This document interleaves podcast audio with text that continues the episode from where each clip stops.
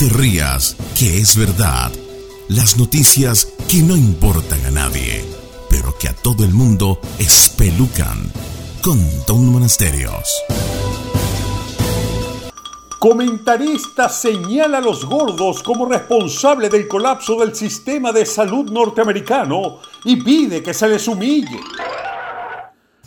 Bueno, el controversial comentador político y comediante Bill Maher, en su programa transmitido por HBO, ha lanzado una propuesta que ha enfurecido a toda la gente que opina por opinar en las redes sociales.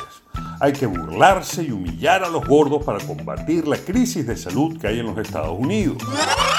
Entre varios argumentos, Bill Maher eh, comentaba sobre los planes de reforma del sistema de salud que están presentando algunos candidatos demócratas para las próximas elecciones presidenciales de este país y señaló que ninguno de ellos estaba hablando de lo que realmente está afectando a los norteamericanos y que es su pobre dieta de comida chatarra. Decía el comentarista, 53 personas murieron en tiroteos masivos el mes pasado. Terrible, ¿no? Pero ¿saben cuántos murieron de obesidad? 40.000 nos encontramos en un punto donde ser gordo es ser bueno. Por eso, avergonzar a la gente con sobrepeso tiene que volver a ponerse de moda.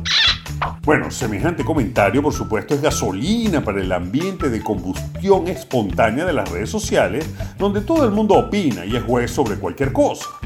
Y por supuesto, semejante crítica brutal hacia los obesos tenía que generar una respuesta negativa. Y bueno, como bien le he respondido, avergonzar a la gente gorda por su condición hace que el problema empeore. La gente que se avergüenza por alguna condición física los hace tener comportamientos autodestructivos. Lo cierto es que avergonzar a alguien es acoso, es bullying. Es algo que no debe ser aceptado socialmente si queremos vivir en un mundo mejor, pero sí Siempre hay un pero. Hay algo de cierto en el comentario de Bill Maher. Si bien existen muchas causas para la obesidad, lo cierto es que la increíble promoción de comida chatarra que recibe la gente en los Estados Unidos, sumada a la pobre educación culinaria que tiene la población en este país, ha convertido la obesidad en una epidemia con víctimas y números catastróficos.